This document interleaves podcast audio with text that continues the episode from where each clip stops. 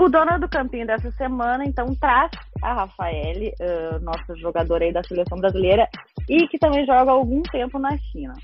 Lá, o epicentro do coronavírus se deu já no, em dezembro, uh, e agora, diferentemente do Brasil, que ainda passa por uma, pela pandemia, já está começando a retornar à vida normal.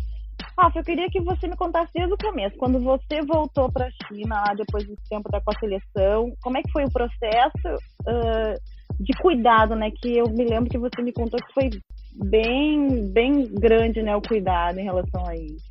É, então, foi, foi complicado no começo aqui, né? Quando a gente chegou, a gente, o Brasil nem estava com esse pico que está hoje aí, essa crise toda, né? Mas eles estavam já numa fase de, de melhora aqui na China. Eles estavam com medo dos estrangeiros que estavam entrando no país, porque muitos estavam trazendo o vírus de volta para cá, né?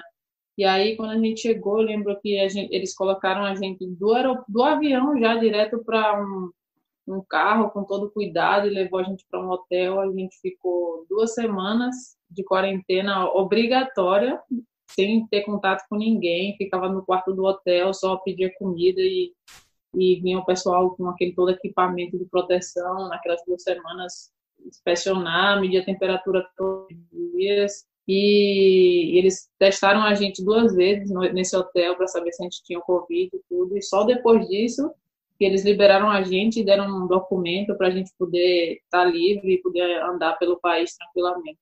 Mas foi bem complicado. Agora já está tudo mais tranquilo e como é que. Uh, eu me lembro que você falava que eles faziam testes também, né? Durante essa quarentena, eles faziam sempre testes com vocês, né? É, eles mediam temperatura diariamente da gente. Eles mediam pela manhã e pela noite. E durante essa quarentena que a gente foi obrigatória dos 14 dias, eles testaram duas vezes a gente, fizeram teste lá no hotel mesmo. E não tendo nenhum problema, nenhum nada dando positivo, nem a febre, nem nada, eles liberavam a gente com um documento do governo fazendo, falando que a gente estava livre, estava protegido. A gente pôde sair depois de 14 dias. E assim, e como é que é agora? Assim, vocês, como é que foi o processo de treinamento? Vocês foram divididos em grupos ou tinha? Como é que foi antes de, de, de voltar mesmo? O primeiro passo do treinamento de vocês? Então, depois que a gente foi liberada, a gente foi liberada e aí foi, foi, a gente foi se juntar ao grupo, né? Só que o grupo já vinha treinando normalmente há, há dois meses. E elas estavam no CT isolado da, da, da, população e tudo, mas a gente só ficou mais preocupado com a parte física, porque a gente ficou duas semanas sem fazer nada no hotel, no quarto, e aí foi voltando, foi progredindo aos poucos até estar tá no nível para poder se integrar ao, ao grupo que estava treinando normalmente, né? Então foi só essa transição para poder melhorar a capacidade física para treinar normalmente com o grupo. Mas aí foi bem tranquilo, a gente estava liberado, já estava podendo sair tudo, então foi, foi, bem mais tranquilo do que no Brasil, e voltando, treinando separado, tá com um cuidado maior, porque agora no Brasil não está fácil. Né? Não. E uh, o jogo, como é que vai ser? Já tem uma. Eu vi que vocês estavam fazendo até já fotos de, com os uniformes. Como é que está o processo agora na China? Assim? Como é que está o momento na China em termos de esporte, do futebol? Então, eles não, não, falaram assim, não mandaram a tabela do campeonato ainda, né? Eles estão comentando que vai começar no próximo mês, não tem uma data certa, a única coisa que está certa agora foi que o modelo do campeonato mudou. Eles vão fazer dois grupos, vão dividir os times em dois grupos, e os times vão para uma cidade, todos os times vão ficar nessa cidade para não ter que ficar viajando, tudo vai ser no estilo Copa do Mundo, sabe? Dois grupos, todo mundo se enfrenta naquele mesmo lugar, e aí vai ser uma competição mais rápida, sem muitas viagens, deslocamento, até para evitar e tomar cuidado com, com, com o vírus. Mas a Federação Chinesa está vindo para vai, vai visitar todos os times na próxima semana. Eles vão realizar testes físicos de velocidade, de resistência, para saber se está todo mundo bem, se está todo mundo apto a começar o campeonato. E aí, se tiver ok, na próxima semana, depois desses testes, eles vão liberar para a gente começar o campeonato nesse, nesse estilo que eu te falei. E sem a presença de público ainda, eles não comentam presença de público uh, nos estádios, ou já, ou com público. Não, não, ainda não, não tem previsão nenhuma. Eles estão sendo bem cautelosos aqui na China. A gente já está até já desesperado, que a gente está treinando há dois meses, tem normalmente, e não tem data também nos campeonatos voltando na Alemanha, voltando na, na Europa. E aqui não tem caso, está tudo aberto, bares, restaurantes, tudo, e não, não, volta, porque o governo aqui é muito cauteloso com isso, eles estão muito preocupados. Né? A gente vai fazer teste físico na próxima semana para saber se está tudo bem com a gente, para voltar se tiver tudo bem, em julho acho que volta o campeonato. Mas sem público ainda também. E, e, então, como é que você falou, né, dos restaurantes e tal? A vida tá normal aí. E quando é que você notou que a vida tipo, já voltou assim a uma, um ritmo normal aí? Então, depois que a gente saiu da quarentena, há uns dois meses atrás, já dava para perceber que a galera tava com uma vida normal, né? O shopping estava aberto, a gente saiu, já foi logo pro shopping, já estava agoniada, já, já, depois de dois meses, não, dois meses não, não a gente foi pro shopping, estava aberto, tem um controle aqui, a gente vai pro lugar e aí a gente escaneia um QR Code no, no celular para mostrar para onde você foi, para se tiver algum caso eles vão rastrear as pessoas que tiveram contato com você, tudo certinho.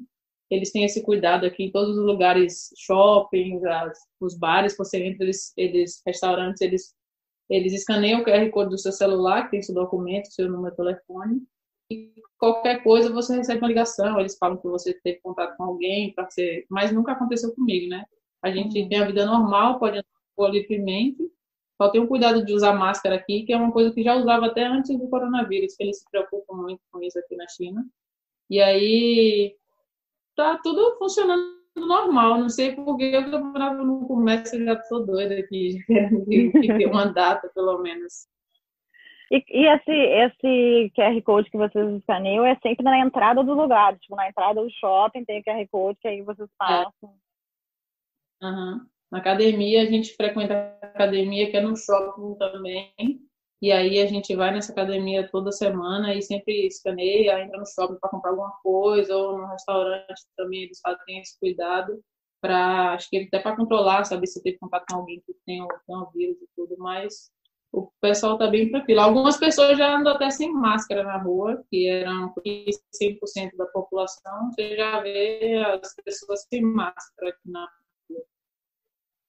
e você se sente, então, totalmente segura, até porque com esse cuidado extremo que eles estão tendo, você se sente totalmente segura, assim, até em andar, assim, na rua, no, viver normalmente, digamos assim.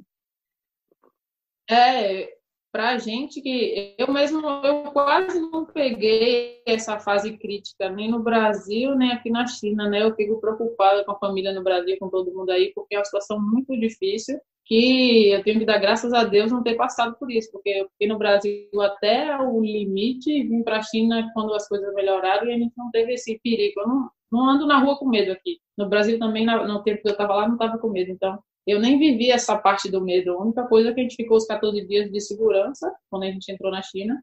Mas agora também a fronteira está fechada, ninguém entra, ninguém sai, está todo mundo na mesma situação aqui. Então, eu estou me sentindo muito segura em questão do, do vírus aqui, está bem tranquilo. E você, agora pegando mais, uh, você levou também uma, uma preparadora, né? Agora para cuidar especificamente da sua preparação, né, Rafa? Conta também como é que está sendo, uh, como é que foi esse processo até de acompanhamento que é, é importante ter ela depois da lesão que você teve. Até eu me lembro que você falou que a questão né, da preparação física na China não era ainda ideal e, e, agora você tem essa, esse acompanhamento de perto? Então, na verdade, ela é fisioterapeuta. A uhum. Caterine, que veio comigo, é fisioterapeuta até pela minha lesão no joelho. Eu, eu meio que exigi que o clube tivesse uma fisioterapeuta aqui para eu poder assinar mais dois anos que eu renovei meu contrato aqui, né?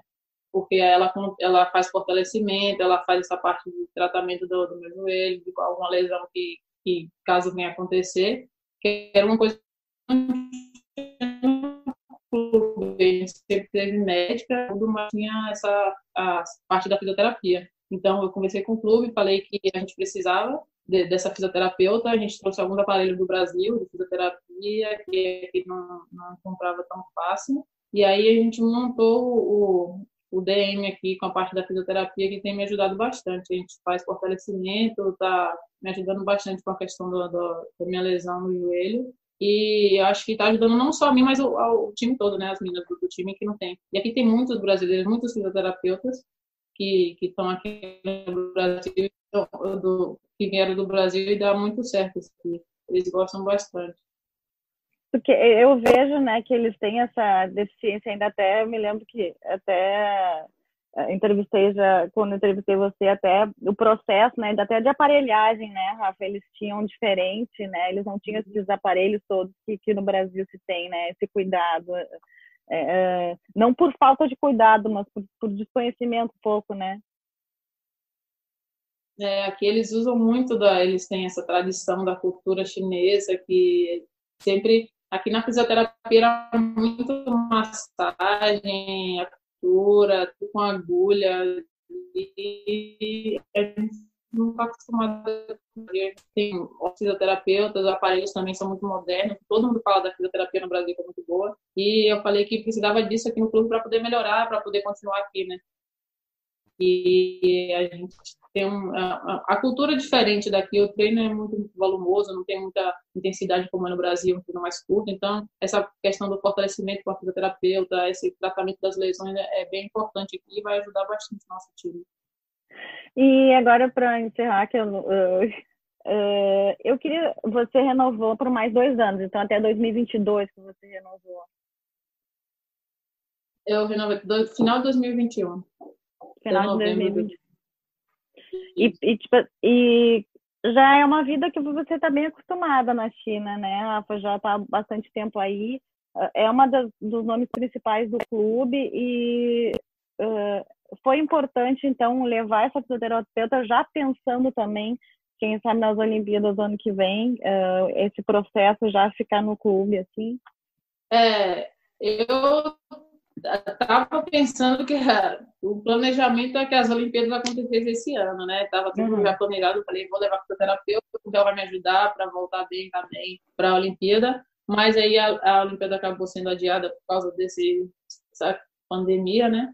E aí eu acho que vai me ajudar bastante, já pensando para o ano que vem para a Olimpíada, né? Porque a gente está perto do, do Japão aqui, né? Está do lado, então a gente fazendo um bom trabalho esse ano e tá, a gente já está treinando há muito tempo aqui, né? Quase três meses treinando direto, o pessoal está voltando agora ainda, então essa questão tem me ajudado bastante, eu acho que vai, vai me ajudar também para o ano que vem, que é o ano da Olimpíada, então é só manter aí, torcer para que, que as coisas melhorem no mundo todo, para que a gente volte a jogar, tá junto com a seleção, para manter esse, esse treinamento para chegar bem na Olimpíada. Rafa, obrigada aí pela entrevista e sucesso aí que possa voltar logo a jogar aí, viu? É, eu tô, tô, torcendo por isso. Não, não, não, aguento mais só treinar sem saber o dia que vai ter um jogo oficial e tudo, que falta aquele aquele calendário ali para a gente estar preparado, aquele friozinho na barriga do oficial. Mas, por enquanto, pelo menos a gente está tranquilo aqui, não está passando nenhum, nenhum perigo, só preocupado com a família no Brasil, torcer para que as coisas melhorem logo, para a gente estar tá, tá todo mundo bem jogando finalmente. Bom, então o Dona do Campinho uh, termina essa semana. Semana que vem tem mais um episódio aí com mais um entrevistado VIP, que nem a Rafa. A gente promete aí. Quem quiser seguir uh, e mandar sugestões, Cintia Barley no Twitter. Um beijo, até lá. Dona do Campinho.